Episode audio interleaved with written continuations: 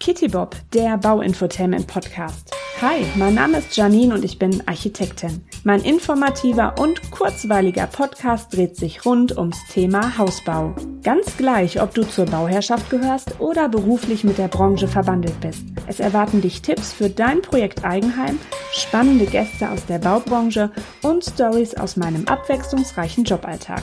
Ich würde mich sehr, sehr, sehr, sehr freuen, wenn du meinen Podcast abonnierst und ihn an Bauinteressierte weiterempfehlst. Und jetzt wünsche ich dir viel Spaß beim Zuhören.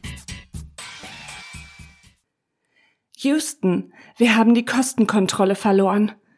Viele von euch Bauherren, aber auch von meinen Berufskolleginnen werden folgende Situation kennen. Der Entwurf für euer schönes Häuschen ist fertig und wir Architekten haben die Kostenberechnung nach bestem Wissen und Gewissen erstellt und stellen sie brav und geduldig in unserem Bauherrentermin vor. Nehmen wir folgendes Beispiel. Da steht dann unterm Strich 524.000 Euro. In 98 Prozent der Fälle fallen die Bauherren dann meist vom Stuhl und es fangen Überlegungen an und konstruktive Diskussionen, wo denn eingespart werden kann, damit unterm Strich 499.000 Euro drunter steht, weil der Herr von der Bank gesagt hat, mehr als 500.000 Euro sollten es doch bitte nicht sein. Also wird insbesondere beim Innenausbau gespart. Böden, Fliesen, Innentüren, Raffstor weicht Rolllade, die Haustür wird nicht mehr doppelseitig flügelüberdeckend und es wird geprüft, was denn alles an Eigenleistung möglich ist und wer denn so vom Familien- und Freundeskreis eingespannt werden kann. Dann hat man in Absprache die Baukosten auf, bleiben wir bei dem Beispiel, auf 489.000 Euro gewirkt eventuell berücksichtigte Kostenpuffer verpuffen. Und wenn dann aber zu gegebener Zeit die Angebote der Bemusterungstour vorliegen, also Böden, Fliesen, Innentüren, Elektroinstallation, sämtliche Fenstergimmicks und so weiter, fliegen einem wieder die Kosten um die Ohren. Dann beginnt immer das gleiche Spiel. Wir Architekten dürfen uns dann anhören, was man denn da für günstige Kackkostenkennwerte angesetzt hätte. Obwohl in gemeinsamer Absprache die Baukosten in der Kostenberechnung reduziert wurden, bleibt bei vielen Bauherren indirekt und unterschwellig das Bild von dem top ausgestatteten Super-Duper-Haus im Kopf. Ist ja auch nichts Verwerfliches dran, ja? Man muss es halt nur mal verstehen. Hochemotionales Thema. Ich mache mich auch nicht darüber lustig. Es nimmt mich nämlich selber immer bei meinen Bauherren mit und daher liegt mir dieses Folgenthema auch so am Herzen. Ich kann mir halt auch nicht alles leisten, was ich mir wünsche. Oder nur weil ein Verkäufer sagt, das haben alle so.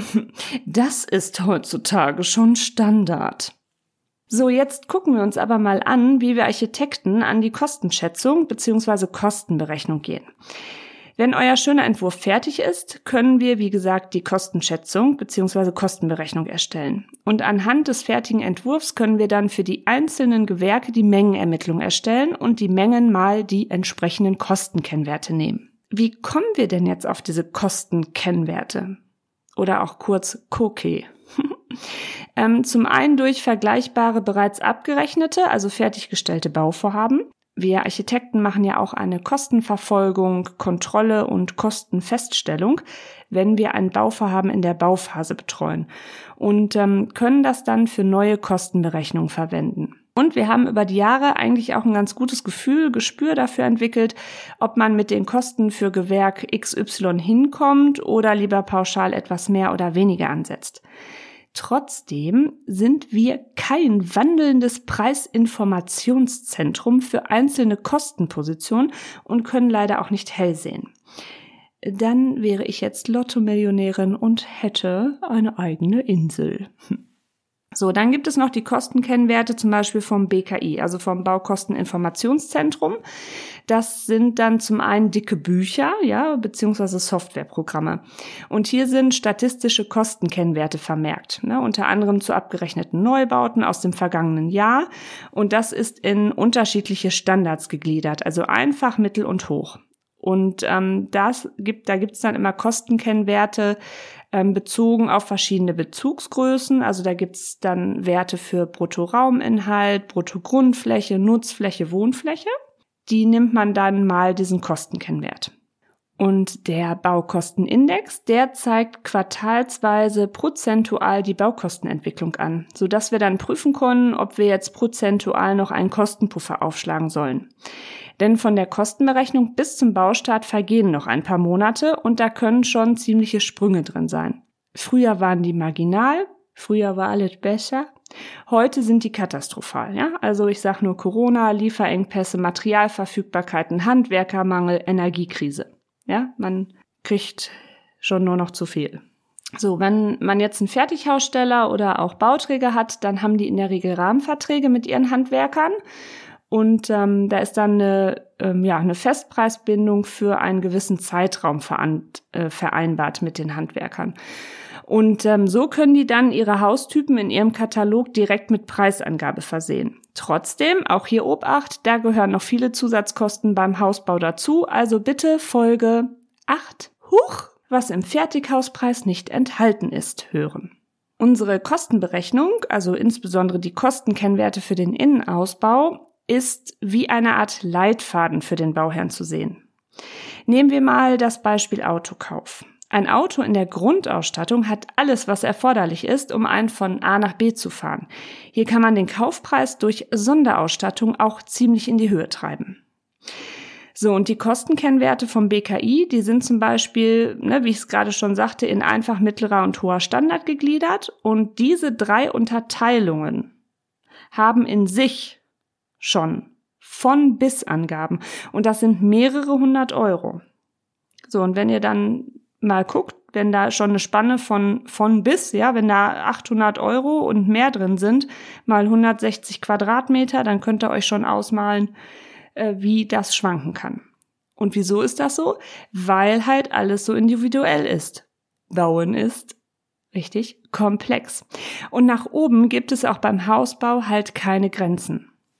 Wenn ihr noch detaillierter etwas über Mehrkosten, also beeinflussbare und nicht beeinflussbare Kosten erfahren möchtet, dann lege ich euch auch meine Folge 4, diese verdammten Mehrkosten ans Herzchen. So, dann kommen wir mal zur Kostenkontrolle. Also, wie behaltet ihr in diesem ganzen Kostenzirkus den Überblick? Zum Glück haben uns die Softwaregötter was erschaffen, das schon mal eine Hilfe ist, die eigentlich jeder von uns auf seinem PC hat. Ich sage nur Excel. Ich kann euch dringend empfehlen, führt eine Excel-Liste, um den Überblick zu behalten. Da kommt dann alles rein. Eure Grundstückskosten, die Nebenkosten, die damit verbunden sind. Die Baukosten des Hauses, dann Erschließung, ja, sind da Hausanschlüsse drin vermerkt. Kanalanschluss. Ähm, packt euch einen Kostenpuffer für die Ausstattung, für die Bemusterung rein. Dann die ganzen Nebenkosten, die zu den Baukosten gehören, also Architektenkosten, Statiker, Bodengutachter, Vermesser, Wärmeschutznachweis, Genehmigungsgebühren, sowas wie Baustrom, ja, für die Aufheizphase. Außenanlagen, ja, könnt ihr sonst auch sagen, okay, nehmen wir jetzt erstmal nur als, als Puffer für andere Sachen, nur wenn ihr jetzt ewig dann da nur ähm, gruselig um euer Grundstück reinkommt, ja, irgendwann müssen die halt auch gemacht werden. Und so ein Haus, ja, ist ja nicht nur als Haus schön, sondern es muss leben. Also Möbel müssen rein.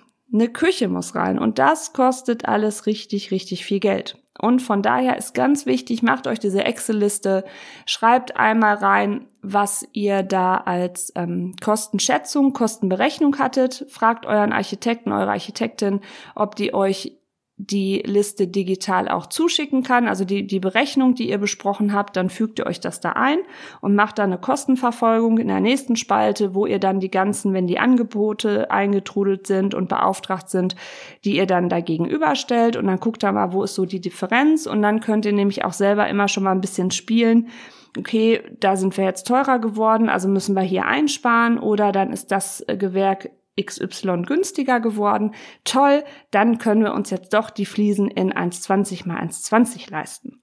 Und so behaltet ihr wirklich ganz gut euren Überblick. Und wichtig, wägt ab, was euer Bedarf ist und was davon Wunsch. In diesem Sinne, ich danke euch herzlich fürs Zuhören. Es war zur Abwechslung mal wieder eine kurze Folge und nur mit meinem Geplapper ohne einen Gast, aber demnächst habe ich wieder viele spannende Folgen und bis dahin wünsche ich euch viel Freude mit eurem Hausbau. Genießt die Zeit und schaltet auch mal ab, denn das müssen wir alle tun. Bis dann, eure Kitty Bob. Zu Risiken und Nebenwirkungen frage deinen Architekten oder Fachhandwerker. Kitty Bob, der Bauinfotainment Podcast, ist eine Eigenproduktion von Architektin Dippeling Janine Kohnen.